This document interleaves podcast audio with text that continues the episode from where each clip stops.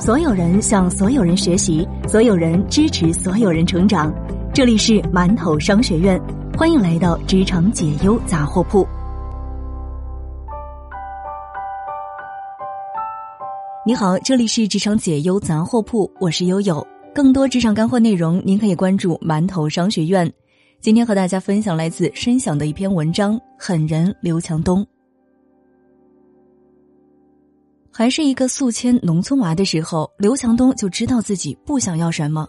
我这一辈子不甘抱着 QQ 聊天、玩游戏，把大部分的时间放在玩。我喜欢工作，我希望我的一辈子能活得有价值。这是二零一四年京东在纳斯达克上市的时候，刘强东在接受媒体采访时为自己的人生定下的注解。活得有价值的第一步是为自己找到更大的平台。刘强东紧紧抓住了农村娃能把握的为数不多的机会，通过高考考上好大学。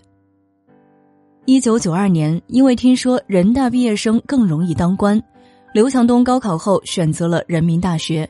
此时，他的人生目标是以后当个市长，从而照顾更多的人。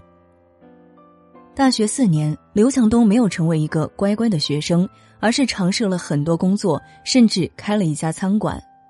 他开餐馆的故事已经广为人知，但一个细节恐怕不会有太多人注意：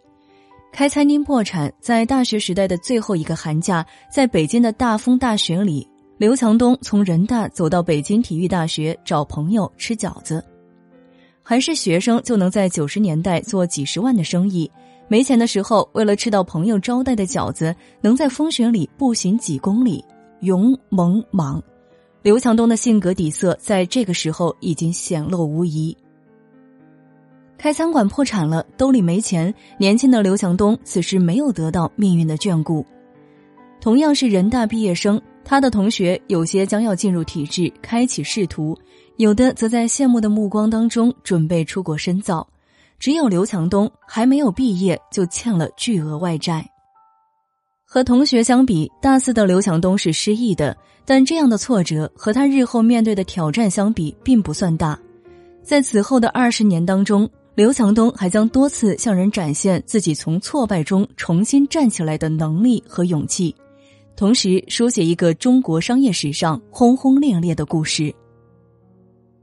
为了还债，从人大毕业后，刘强东进入到一家日企，除了日常工作，还接了很多兼职。两年内还掉了外债，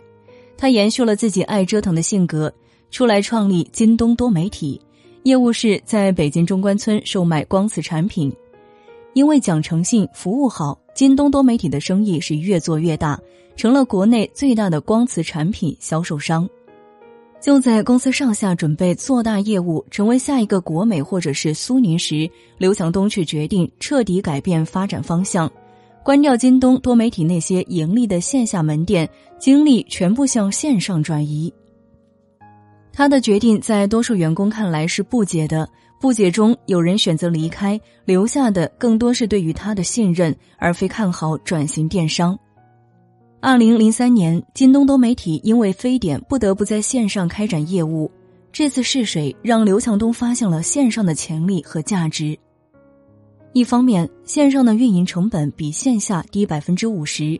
另一方面，电商模式的库存周转率要远好于线下。网友的浏览记录和时间等数据都能为控制库存提供参考。像这样的逆流而动的举动，刘强东做了不止一次。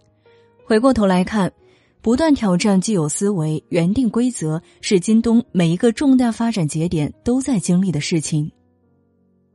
故事看上去是与天赋和运气紧紧捆绑，但对背后的细节再挖掘，你不难发现，眼光精准只是一方面。京东每次逆流而上实现突破的背后，还与刘强东看准了就下注的性格息息相关。如今的刘强东更多的是成熟企业家低调内敛的形象，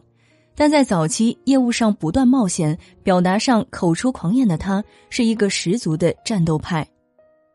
和互联网圈爱说黑话的风气不同，刘强东不讲高深的理论，不堆砌华丽的名词，看准方向就压重注，屡屡以团队执行力和资本开道向目标发起冲击。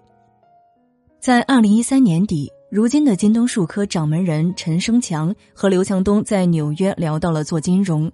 陈生强问刘强东有什么要求，他说：“第一点就是做最长久的生意，一定是最苦的，大家不愿意去做的。第二点，如果可以挣一百元，挣七十就够了，另外的三十不要挣。”